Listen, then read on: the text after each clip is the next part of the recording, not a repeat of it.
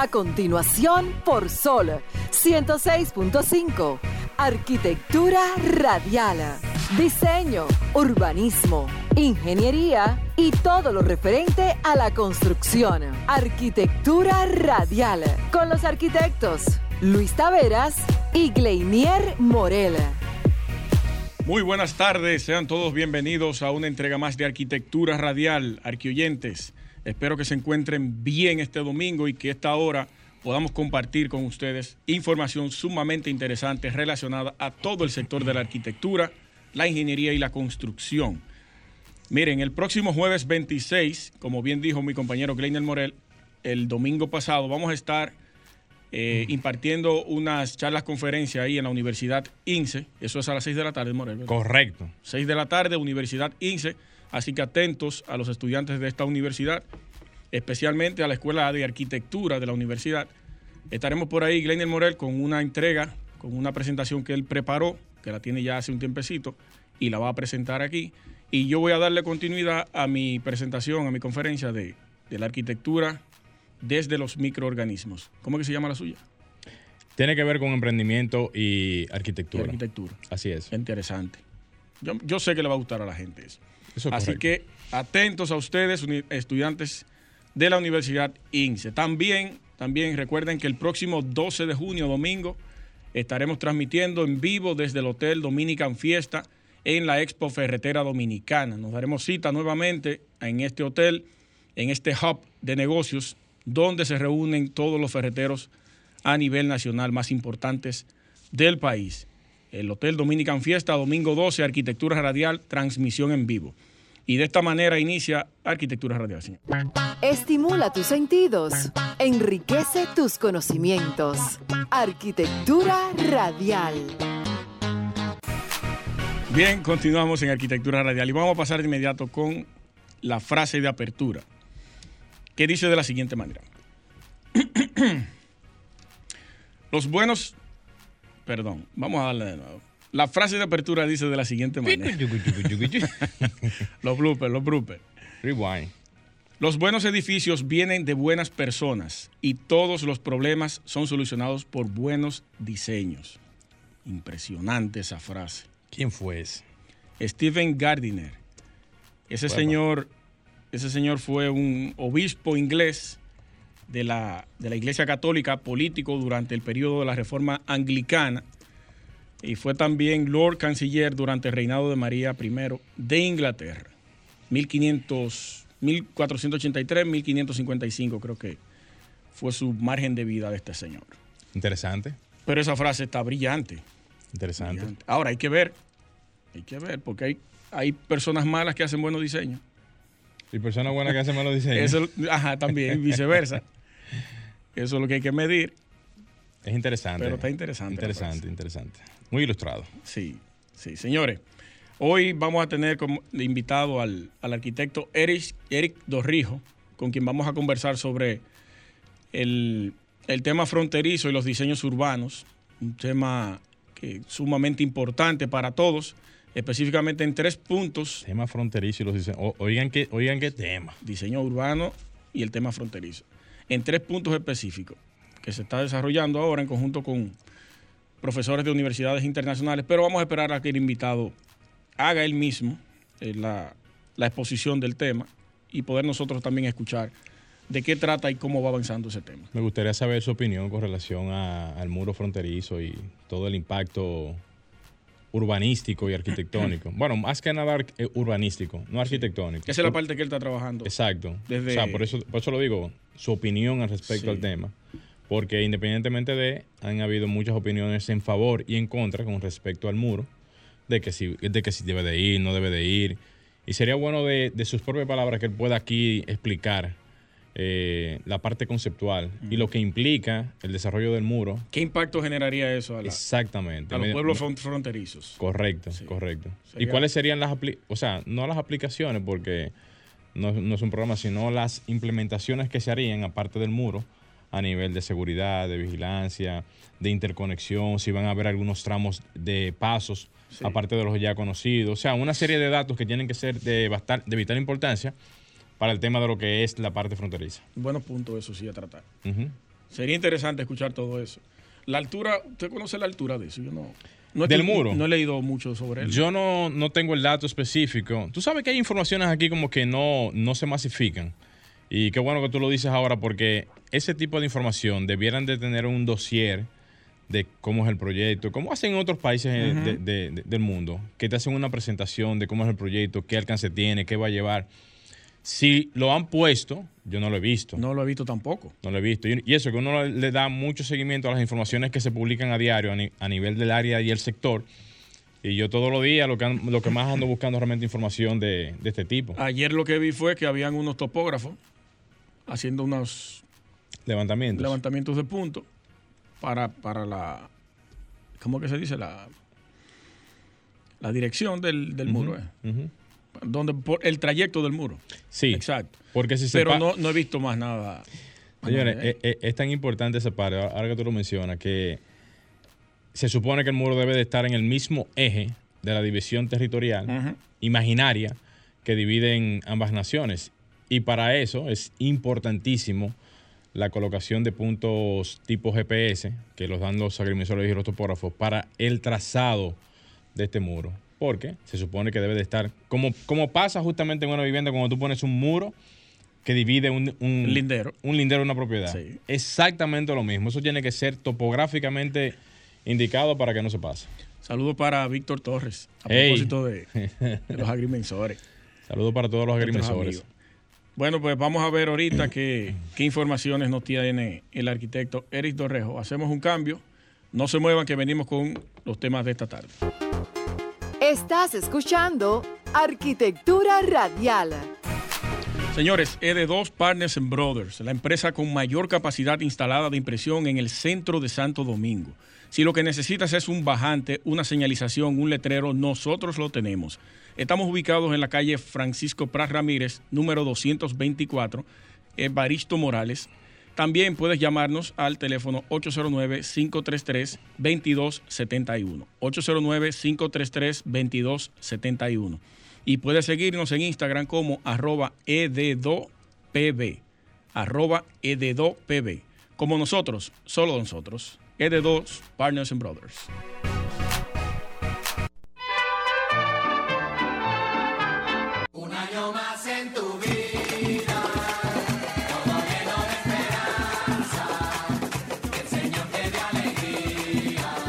Muchas, pero muchas felicidades a la niña Camila Chanel Pineda. Felicitaciones en tu día. Bendiciones para ti. Un abrazo desde aquí, desde Arquitectura Radial. Y también a sus padres, al ingeniero Junior Pineda y también a su madre también. Felicidades para su niña en su día. Me sumo a las felicitaciones. Así es. Miren, señores, vamos a iniciar de inmediato con el comentario de la tarde el cual entendemos que debe de ser de muchísima, de muchísimo, como dice uno, de muchísimo interés para todos ustedes. En estos días el, Ministerio de la Vivienda eh, sacó una noticia que decía que se habían presentado la selección de los pasantes a lo que son las, vamos a decir, a los egresados de las carreras de ingeniería en la información decía que el objetivo principal del programa Pasantía Mi Vivienda es darle la oportunidad a los egresados de ingeniería civil de distintas casas de estudios de insertarse en el mercado laboral e implementar sus conocimientos en beneficio del país, construyendo también así un mejor futuro para los dominicanos. Así decía la nota de prensa. Y que este proyecto viene justamente de la mano con el interés de poder darle la oportunidad, obviamente, a los estudiantes, los egresados de las carreras de ingeniería, para que puedan tener su tiempo de pasantía y poder acumular las experiencias pertinentes en lo que tiene que ver la parte de ingeniería. El ministro Carlos Bonilla perdón, decía que el programa Pasantía Mi Vivienda brinda a los jóvenes ingenieros una experiencia formidable. Decía él que en el campo de la carrera, ejecutada a través de todo el territorio nacional, tanto en la zona rural como urbana, y que estos jóvenes van a tener la oportunidad de trabajar en equipo y con todos los veteranos en el área de la construcción. Esos nuevos pasantes van a acumular unas ciertas experiencias en el área de lo que tienen que ver sus respectivos eh, funciones, de seguro van a estar en la parte de supervisión, en la parte de levantamientos, en la parte también de presupuestos y, en fin, muchísimas otras áreas que van a estar eh, desarrollando a lo largo quizás del tiempo que puedan mantenerse en la misma institución.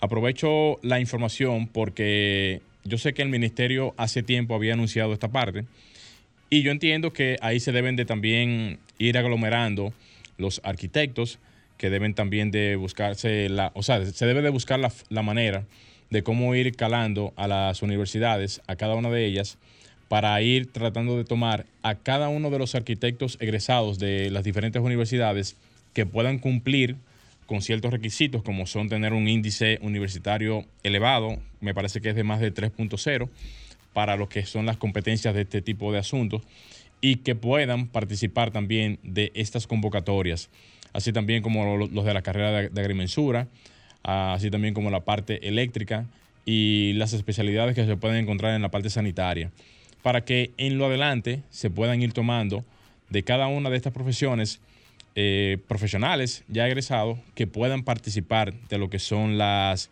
eh, o sea, los diferentes eh, rubros que se van a tener para este tipo de trabajos.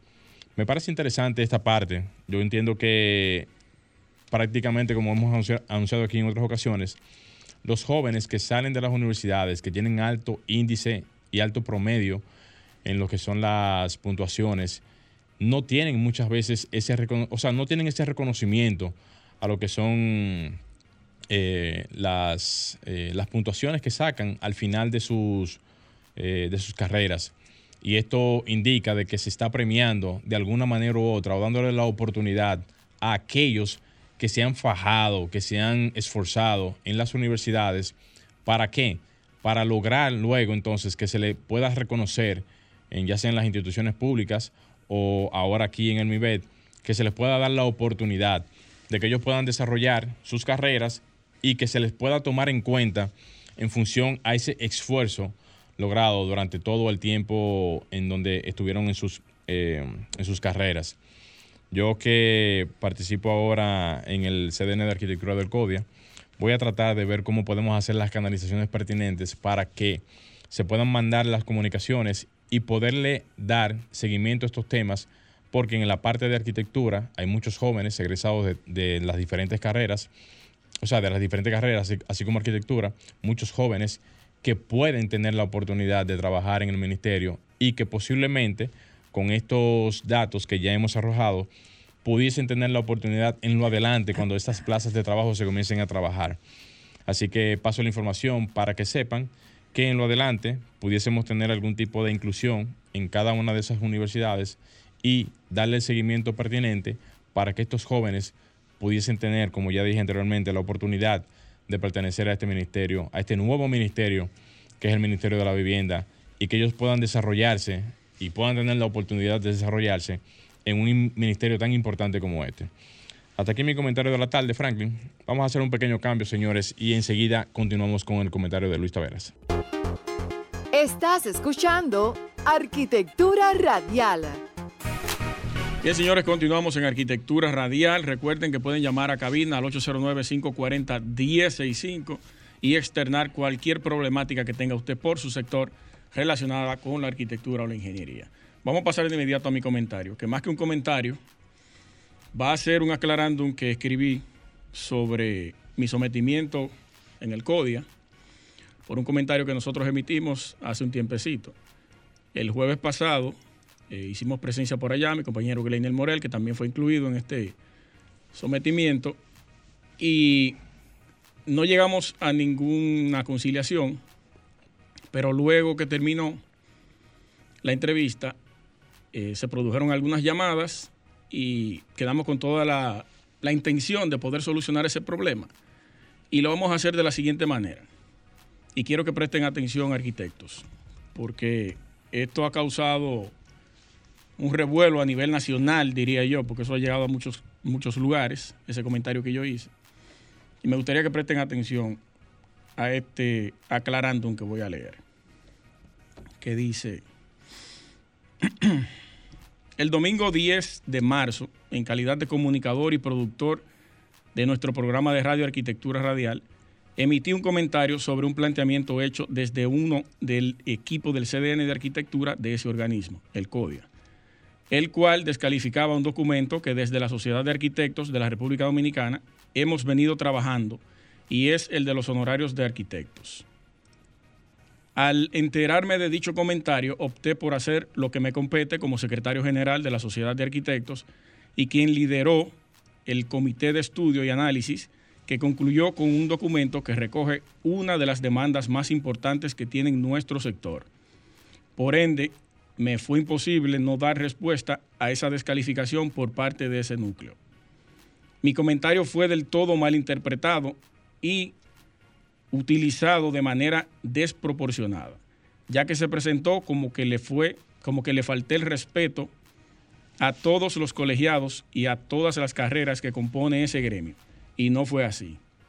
Mi comentario fue desde el principio dirigido a quienes se habían sentado con nosotros a trabajar y que luego, al ver los avances por parte de la Sociedad de Arquitectos, quisieron descalificarlos, insinuando que era lo mismo que tenían en el CODIA o que, y bueno, que se había trabajado incluso en el 2016 ese documento al cual ellos alegan, el cual tampoco es así. Y tengo pruebas impresas por aquí de nuestro documento y el de ellos. Por tanto, con este aclarando oportuno, quiero decirles a todos los profesionales que alberga ese gremio que nuestra intención no fue para nada incluir a nadie que no sea parte del núcleo de arquitectura que fue de donde salió el malsano comentario.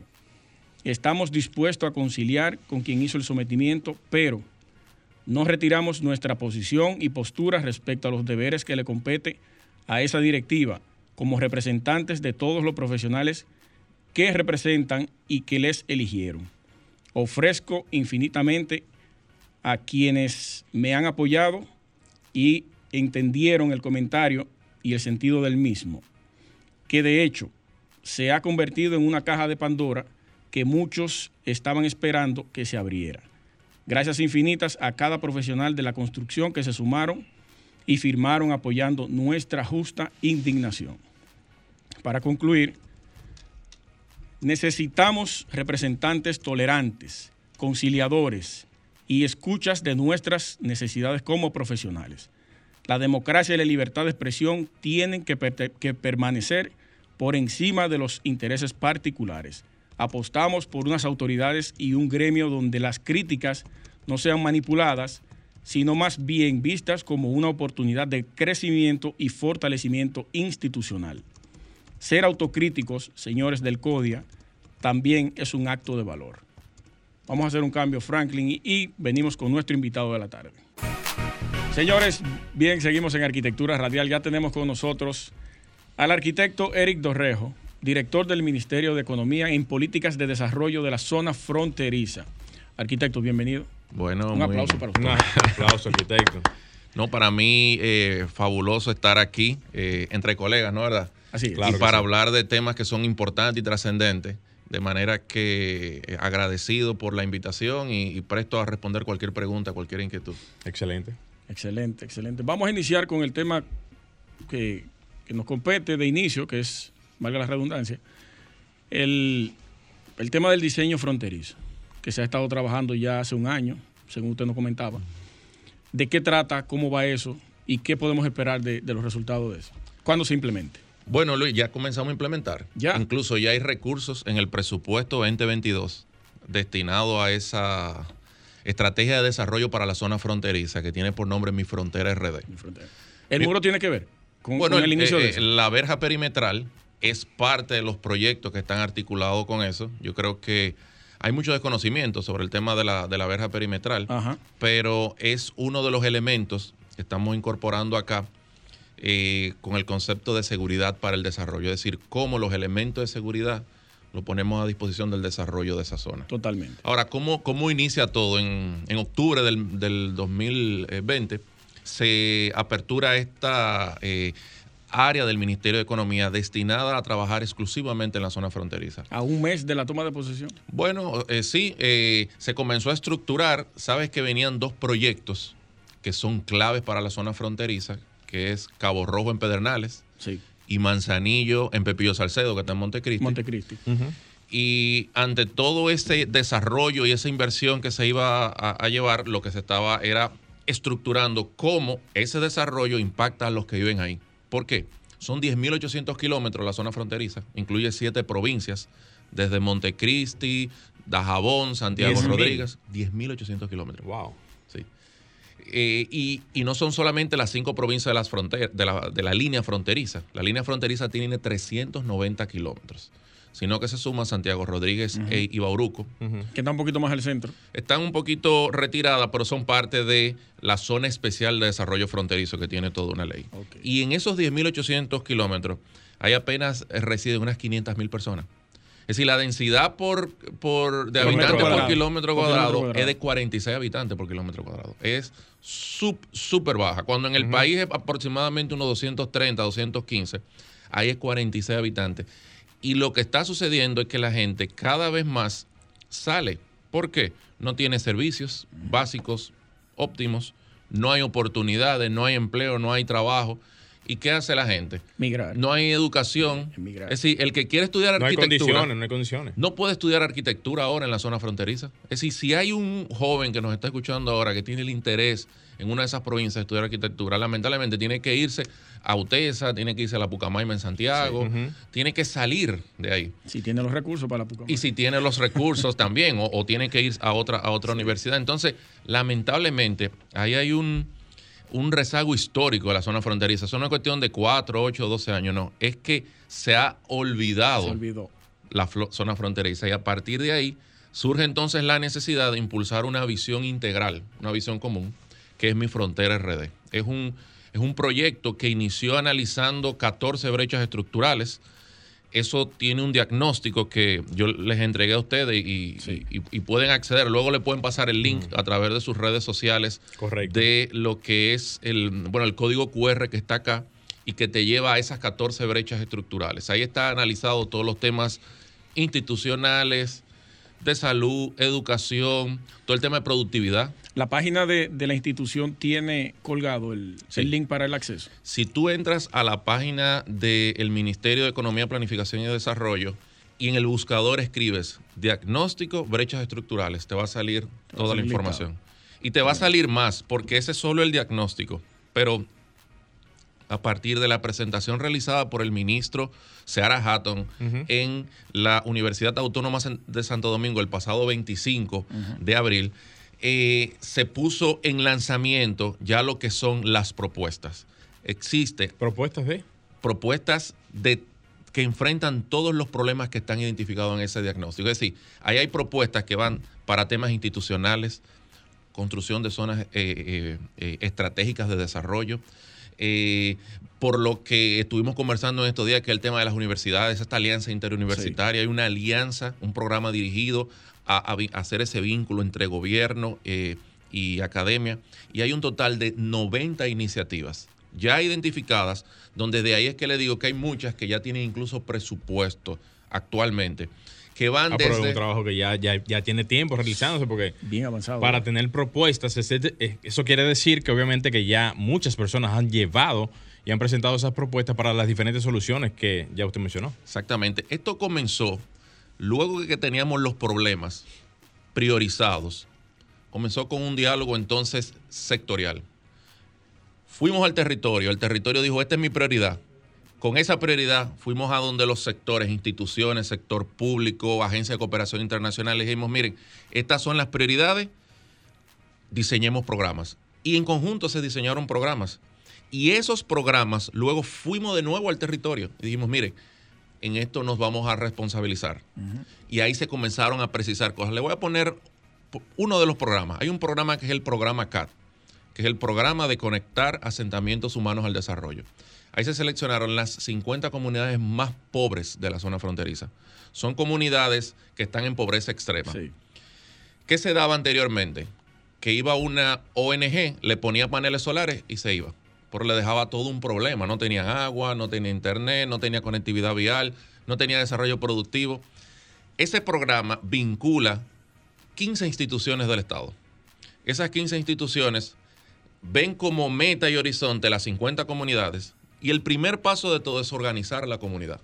que la comunidad esté organizada, que esté fortalecida y a partir de ahí, entonces comenzamos a implementar estrategias en términos de energía, reconstrucción de vivienda, eh, agua, desarrollo productivo, seguridad. Y no solamente está trabajando el sector público, las asociaciones sin fines de lucro están también trabajando como parte de ese programa y tenemos algunas, por ejemplo, con, podría mencionar de las que están vinculadas a nuestros temas, Techo, por ejemplo, que es una ah, entidad eh, reconocida internacionalmente, con la posibilidad de que en esas 50 comunidades accionen. El Instituto Dominicano de Desarrollo Integral, el IDI, que está trabajando en Elías Piña. Eh, Guayquí Ambiente, que es otra ASFL que está trabajando en Santiago Rodríguez, en La Sidra, eh, con con otras. Y hay ahora muchas que han entrado para el presupuesto 2023. Es decir, es toda una lógica de poner en una mesa todas las instituciones, poner el presupuesto en esa mesa e impactar esa zona, que es una, zona de rezago, pero con muchas oportunidades. Ahí incluyeron todos todas las comunidades más pobres o solamente se van a enfocar en los tres puntos que hay eh, planteados aquí en la... No, yo me imagino que cuando te refieres a los tres puntos son los que estamos trabajando con las academias, que son Pepillo ah, Salcedo, Jimaní, Pedernales. Pedernales. Para contestarte la primera pregunta, las 50 comunidades son comunidades de 75 viviendas, 50 viviendas, y son comunidades muy, muy, muy pobres. Por mencionarte una, eh, Ángel Félix, que está en Independencia. Es decir, cuando tú llegas de aquí a la descubierta, después de la descubierta, tienes que encaramarte en una loma y ahí después de dos horas encontraste a Ángel Félix, que no tienen las posibilidades de, tener y obtener el desarrollo. Ahora, lo que te refieres sobre las tres eh, ciudades, esos tres puntos son parte de una alianza que es otro programa de la estrategia Mi Frontera RD. Es una alianza interuniversitaria para el desarrollo urbano de la zona fronteriza tiene, varias fases. Por esta fase que hemos arrancado, es una alianza entre la Universidad de Pensilvania, la Universidad Iberoamericana, la Pontificia Universidad Católica y Maestra, la Universidad Nacional Pedro Enrique Jureña y nosotros como Ministerio de Economía. Y lo que estamos es trabajando en esas tres ciudades para proporcionarle diseños urbanos a esas ciudades. Ahora vino una misión de la Universidad de Pensilvania con unos profesores y ellos se sentaban, tuvieron la oportunidad de reunirse con los alcaldes de esas comunidades, con las organizaciones, con los comerciantes y comenzaron a discutir, mira, ¿hacia dónde debe crecer mi ciudad? Y, comenzaban planteamientos, ¿dónde yo debo tener los espacios públicos? ¿Cómo yo puedo? Toda esta inundación en Jimaní, ahí salieron ideas muy interesantes. Me llamó mucho la atención eso, que en los tres puntos hay agua. Ajá. Porque fue a, a propósito que se eligieron así o fue coincidencial. No, mira, los tres puntos se eligieron porque son puntos estratégicos para el gobierno actualmente. Es decir, hay proyectos de inversión que se van a realizar en esos tres puntos. Em, y todo vino porque la Universidad de Pensilvania mostró interés en trabajar en la zona fronteriza. Y dijimos, concentrémonos en una primera fase en esos tres puntos. Y a partir de ahí, cada una de las universidades dijo, mira, las dominicanas, eh, yo trabajo donde sea, en cualquier punto. Y lo que hicimos fue generar una suerte de qué me da la Universidad de Pensilvania como apoyo, pero que las universidades locales se puedan fortalecer. Y, señores, mire, hicimos un primer workshop donde participaron 75 estudiantes, 75 estudiantes de las carreras de diseño urbano, paisajismo, y son 75 estudiantes que van a estar pensando con mente fresca en cómo yo puedo organizar esa ciudad. Brindar soluciones ahí. En Pepillo Salcedo, por ejemplo, cuando estábamos en la visita, todos esos hangares que tenía la Granada Company, que están obsoletos y viejos ya, ya se está pensando en temas de reciclaje, que eso pueda convertirse en temas institucionales, que pueda generar ese buffer que necesitamos entre el puerto y la ciudad, y que al mismo tiempo, eso que pasa en Jaina, que ya la ciudad y el puerto no se sabe qué es una y otra, hay contaminación, eso se pueda controlar. Y en Pedernales se ha comenzado a pensar en, la desembocadura del río Pedernales, toda la línea de costa y cómo eso se vincula al sistema de áreas protegidas. Y en Jimaní, lo, que te decía, en Jimaní, eh, la inundación que se produjo eh, hace unos 10 años arrasó con toda una ciudad. Y ya hay opciones de generar parques, que esos parques cuando no hay agua, sirvan para que los niños estén, jueguen ahí, pero que cuando hay inundación, succionan todo el agua. Contrarresten el agua. Y pueden, pueden trabajar eso. Entonces, ahora a partir de. el proyecto, sí. A partir de junio, vamos a tener 75 jóvenes en esas tres ciudades. Dice el arquitecto. Jóvenes, adelante. No, jóvenes del área de la arquitectura, ¿verdad? Y de, esas tres, y de esas tres universidades dominicanas. Eso le iba a preguntar ahora, antes de que tú entraras eh, con la pregunta. La parte de los arquitectos o jóvenes arquitectos, ¿son de término? ¿Son ya egresados? ¿O es ya para darle una participación a profesionales ya que estén trabajando en este tipo de áreas urbanísticas exclusivamente? Mira, muy, muy interesante tu pregunta porque tú estás planteando elementos que son de todo el programa. Esta primera fase son estudiantes de diseño urbano, paisajismo, diseño 7, más o menos, que van a estar concentrados en esas tres universidades. Ahora, nuestro horizonte es avanzar a que más universidades se vinculen, que otras asignaturas tengan esto de manera permanente, pero que los profesionales también puedan participar, participar. en esto. ¿Por qué? Porque nos concentramos y tenemos muchos concursos para la capital, para Santiago, pero oigan, cuando vamos a esas ciudades, son ciudades que necesitan diseño urbano y que muchos tienen una plataforma interesante. No sé si ustedes han estado en Pepillo Salcedo. No, no he tenido no, no, Bueno, Pepillo Salcedo en Montecristi, la Granada Company, eh, capital norteamericano, hizo un trazado en cuadrícula con calles amplias, con manzanas, eh, todo cuadriculado, con viviendas de un nivel, con una arquitectura muy específica. Por eso se detuvo en el tiempo. Luego que ese capital norteamericano se fue, ahí quedó. Entonces, poner a pensar a, los jóvenes arquitectos en la zona fronteriza le da un, nuevo respiro a, estas poblaciones. Pero por otro lado, es llevar una vena social de interés a esos mismos estudiantes. Es decir, que puedan anticiparse a lo que nosotros estamos viviendo cuando salimos de la carrera. que no es solamente, no es solamente el diseño en taller. Sí. Claro.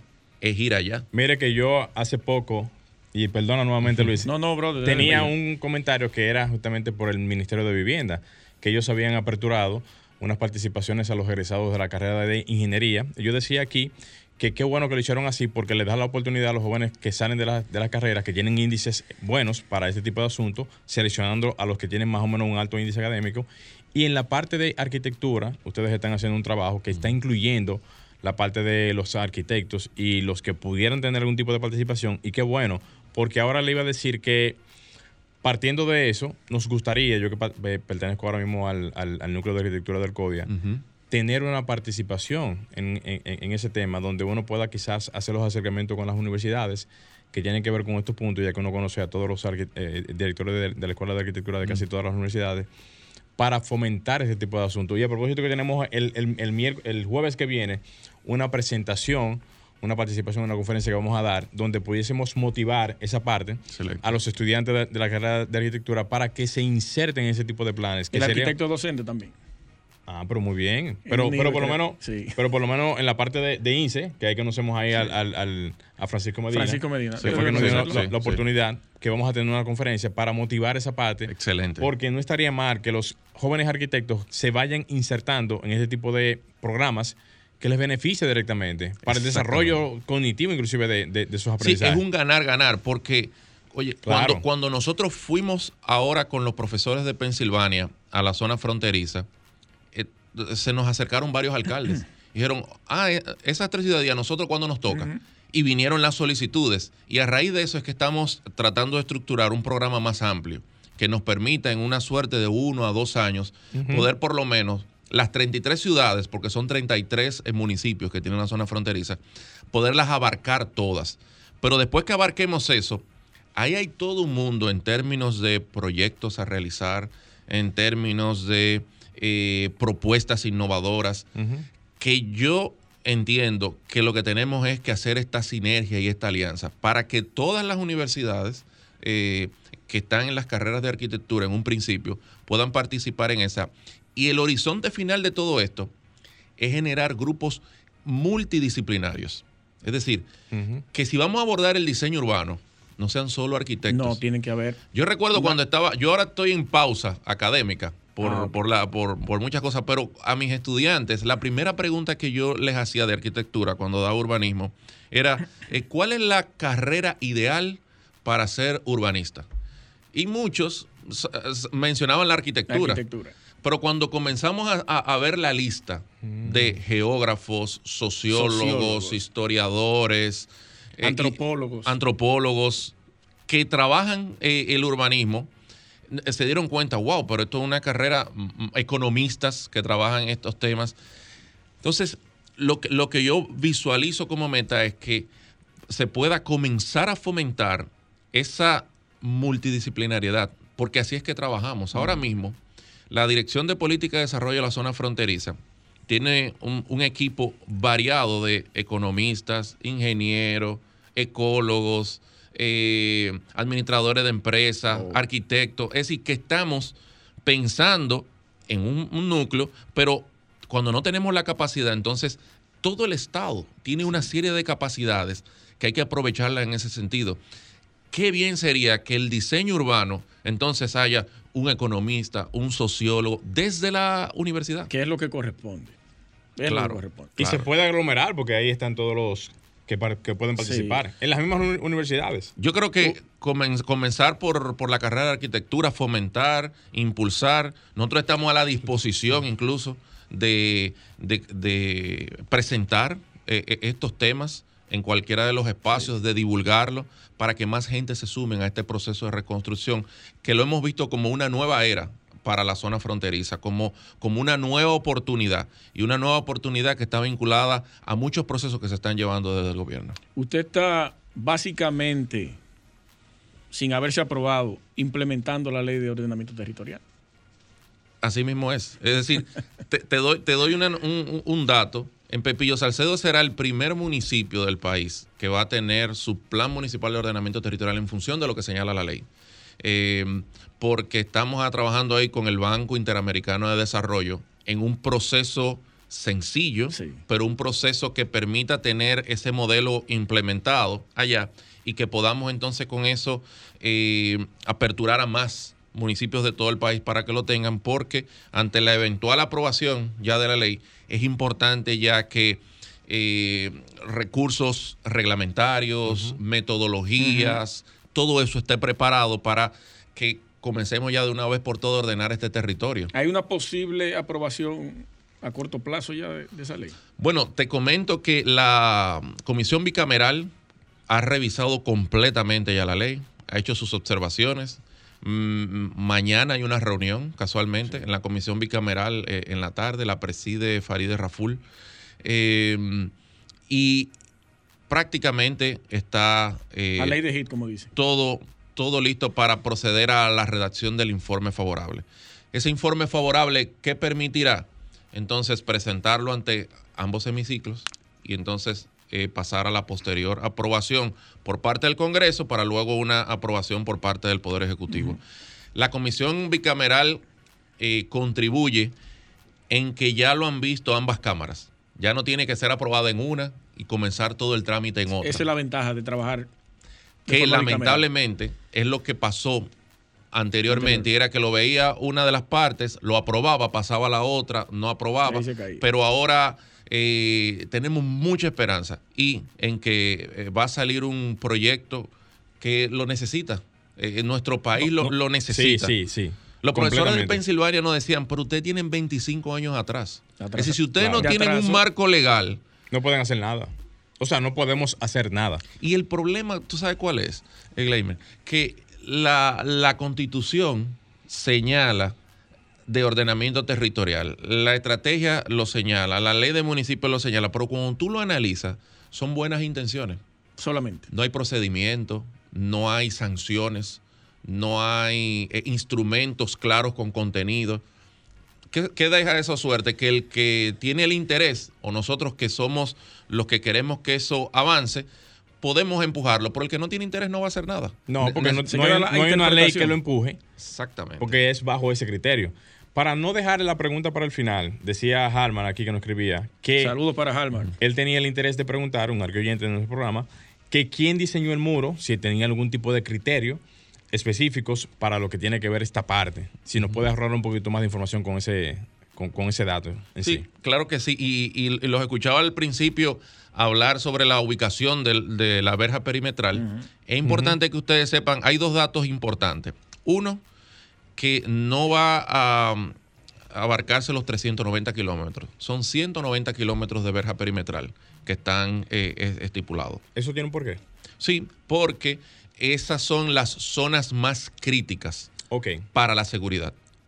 Entonces, en función de esas zonas críticas, por ahí es donde se va a, iniciar. 190, kilómetros. Intermitente. Sí, intermitente. Es decir, eh, eh, inicia en la desembocadura del masacre, allá en Pepillo Salcedo, y ahí hay unos 3.5 kilómetros de una parte que es muy eh, importante, incluso ya está marcado por donde va a pasar. Luego ahí se interrumpe y continúa un poco más abajo, luego de la, la zona protegida de la laguna de Saladilla. Pero sí hay un, hay un diseño Ah, bueno, el otro, el otro elemento que, es importante. ¿Quién lo diseñó, verdad? El Ministerio de Defensa. El Ministerio de Defensa tiene un equipo de ingeniería y arquitectura importante.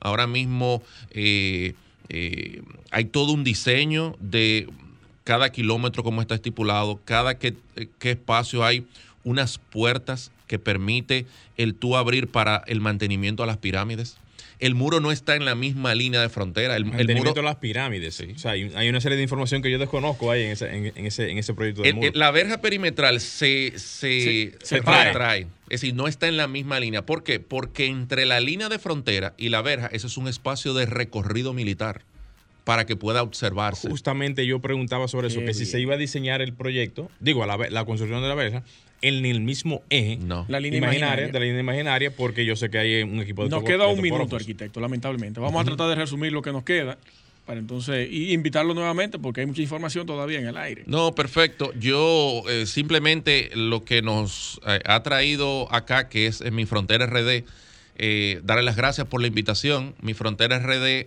tiene estas 90 iniciativas hay muchas que están muy vinculadas al tema, a, la arquitectura. Yo, yo pienso que es oportuno que en la medida que las universidades vayan eh, asistiendo a las, a las eh, ciudades, es importante que conversen aquí con ustedes, que quizás vengan algunos de los profesores con los estudiantes y les puedan decir qué perfilan, cómo se ve en términos de diseño urbano, de arquitectura. Todo eso se va a dar durante el mes de junio y julio. Y en octubre viene entonces eh, la Universidad de Pensilvania. Y con ellos vamos a hacer talleres en las ciudades específicamente. Avísenos, arquitectos, cuando eso, eso venga para poder participar. Yo creo que ustedes tienen que ser de los invitados y, no sé si alguna vez arquitectura radial se ha hecho desde el territorio. No. Por eso sería una buena oportunidad, si es posible, y podemos ahí eh, presentar un poco lo que ellos mismos están haciendo. Hemos hecho dos programas, pero en eventos de ferreteros y de construcción. Ah, bueno. Pero no, no de esa índole, sería interesantísimo. Sí, podemos seleccionar una de las ciudades y que ahí ustedes puedan ver, porque la idea es que esa universidad se fusione con los estudiantes dominicanos, que presenten las ideas y que la comunidad aporte, pero la comunidad y también eh, todo lo que son las autoridades locales. Excelente. Los micrófonos quedan abiertos. Cada avance que tengan, no duden en avisarnos que tienen la oportunidad de venir aquí y presentarlo. Gracias. Y gracias a ustedes por la invitación. Gracias a usted. Eh, señores, llegamos a la parte final de Arquitectura Radial. Gleiniel Morel, un servidor Luis Taveras y Franklin Tiburcio en los controles se escuchan el próximo domingo con ustedes. Hasta pronto.